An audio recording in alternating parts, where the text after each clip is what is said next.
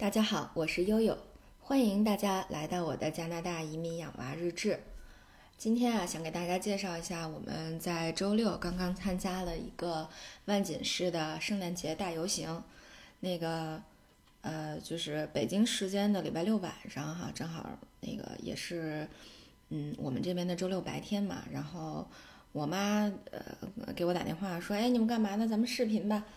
哎呦，我说不好意思啊，我们要出门。他说你们要干嘛去呀？我说我们要去参加今今年的那二零一九年的万锦市的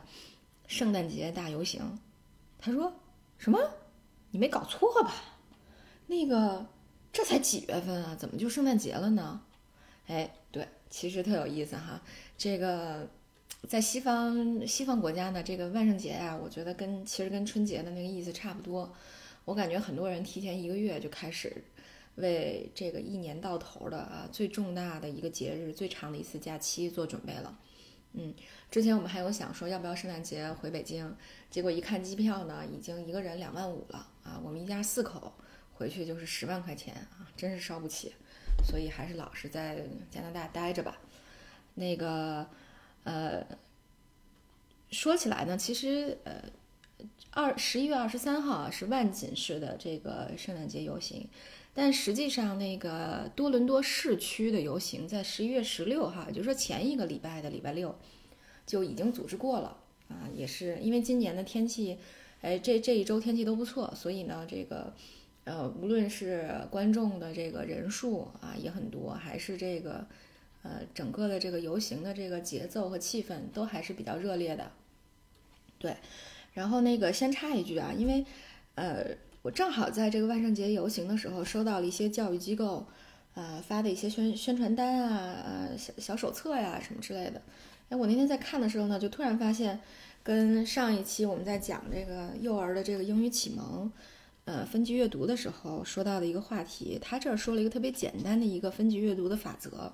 嗯，叫这个 Five Finger Rule，就是五指原则。嗯，五指原则其实就是教你。怎么？就之前我们说了哈，我们要是没有分级阅读这个东西，我们到了图书馆或者到了书店，怎么给孩子们选书？呃，到底什么样的书是适合他的？所以呢，这就是这个五指原则的这个这个应用啊。也就是说，你随便挑一本书，然后呢，呃，你就按照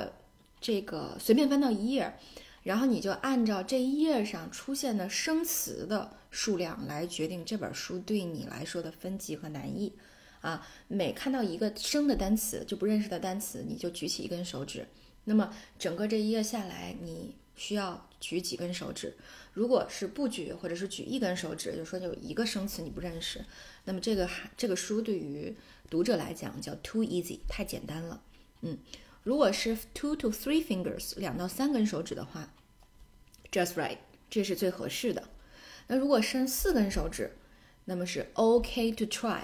也就是说你可以尝试着挑战一下啊。如果是 five fingers 就是五个手指甚至还要多的话，那就是 too hard 太难了，对孩子来说可能太难了啊。所以其实我看了，哎，这有一个小扉页，这么一看呢，觉得还挺实用的，就想分享给大家。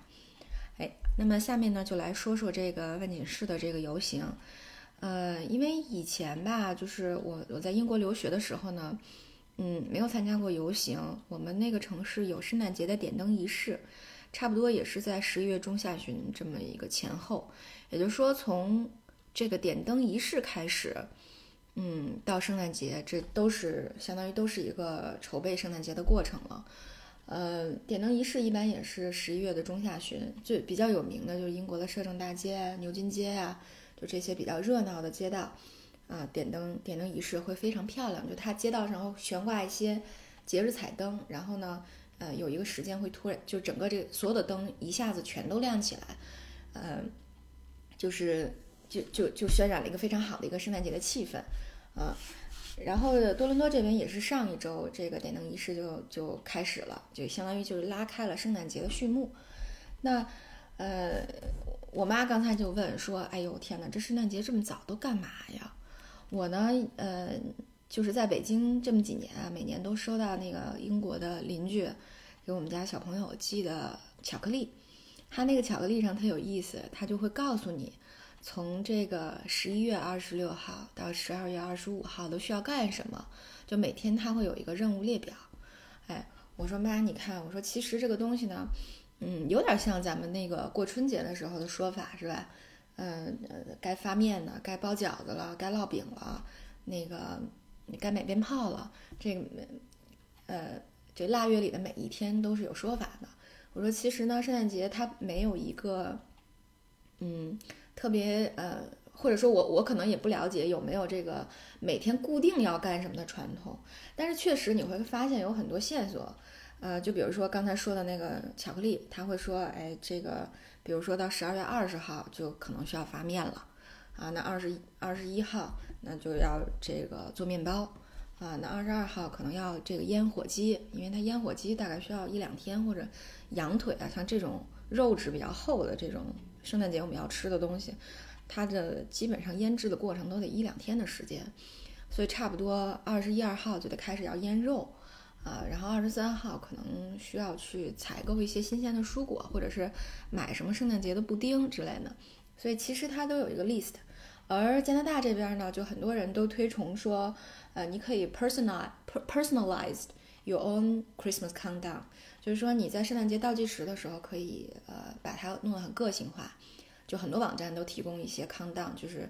倒计时的一些嗯。桌面壁纸啊，或者一些小 A 小 app 呀什么之类的，那你可以把每天的这个呃主题活动都放进去，呃，也会有一些这个传统的一些圣诞节的习俗，呃，推荐给大家。嗯，就比如说，